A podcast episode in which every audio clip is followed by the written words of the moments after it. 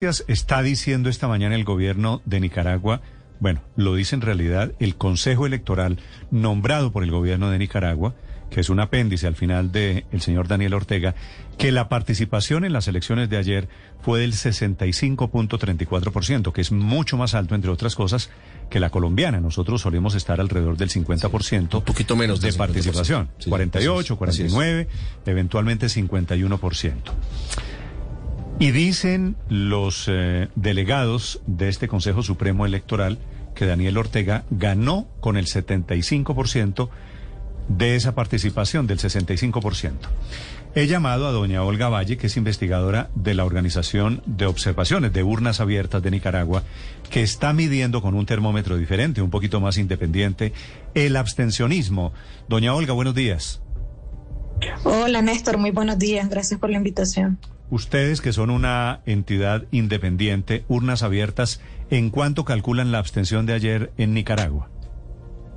Nosotros después de una observación con 1.450 personas calculamos un promedio de 81.5% de, de abstención, lo que significaría apenas un 18.5% de participación ciudadana. Sí, eso es muy, muy diferente al 65 que dice el gobierno de Ortega esta mañana.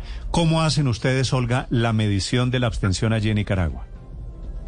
Sí, como te comentaba, nosotros eh, a través de la observación con 1.450 personas eh, estuvimos presentes en el 18% de los centros de votación eh, en, un, en, un periodo, bueno, se calculó, ¿verdad?, entre las 7 de la mañana y las 6 de la tarde, que, se, que es cuando las urnas están eh, trabajando, y se elaboró un método de conteo de flujo de votantes y em, ese, ese conteo que hicimos luego fue comparado con lo esperado según el padrón electoral actualizado para este 2021. Sí, si la cifra, la que ustedes están dando desde urnas abiertas, Olga, fuera cierta, es decir, y supongo que lo es, ese 18% de participación quiere decir, votaron ayer en Nicaragua menos de un millón de personas.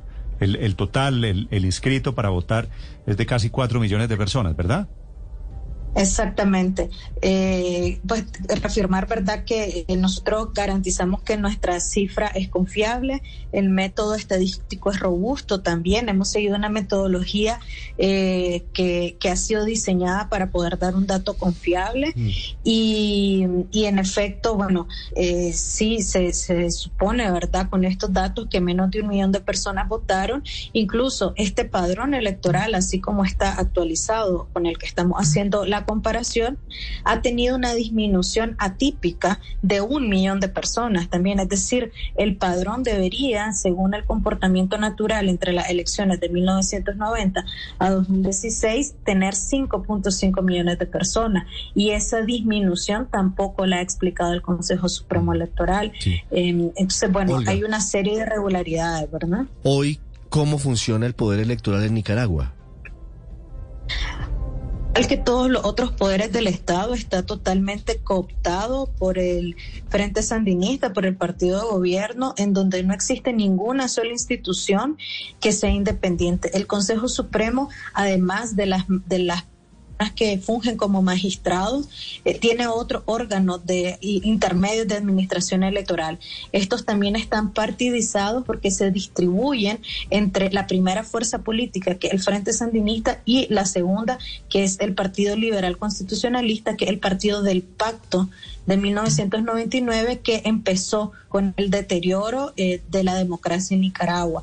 Es decir, pactaron también para que por medio de la ley eh, casi todos los poderes del Estado, pero especialmente el Consejo Supremo y sus órganos intermedios eh, fuesen distribuidos de manera bipartidista.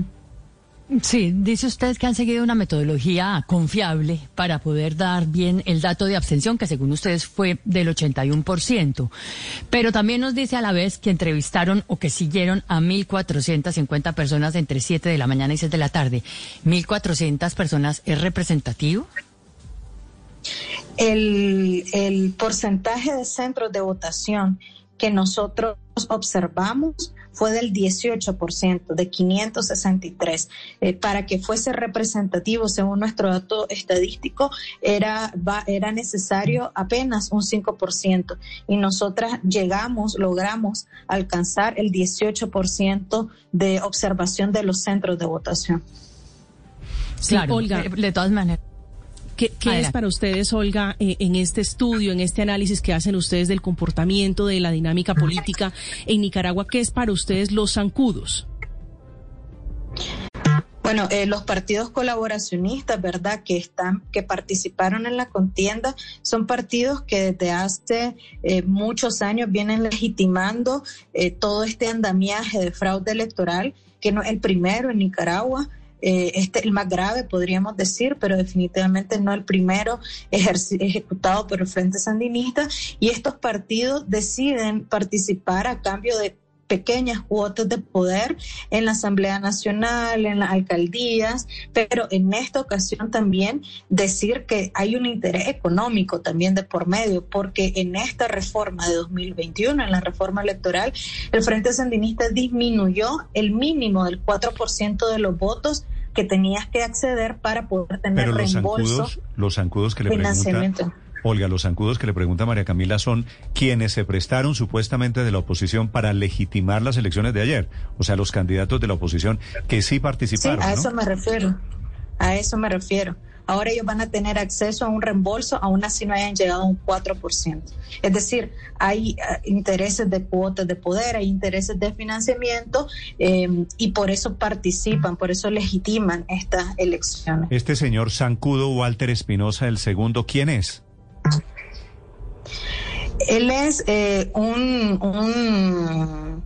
un candidato del partido PLC realmente más allá de las personas a la que la que se ponga porque realmente ese partido también pasó por renuncias y por eh, una serie de conflictos internos. Hay que decir que el partido del pacto el partido que eh, permitió que Daniel Ortega regresara al poder y el partido que sigue digamos eh, peleando ser segunda fuerza, aunque eso se signifique que Daniel hoy se haya proclamado con 75% y ellos le haya dado apenas un 14%. Mm, de acuerdo. Él es Daniel Ortega, ella Rosario Murillo es la vicepresidenta o copresidenta, como le dicen allí en Nicaragua. Ganaron las elecciones de ayer y se quedarán para un quinto periodo que es el que disputó encarcelando a los opositores el presidente Ortega.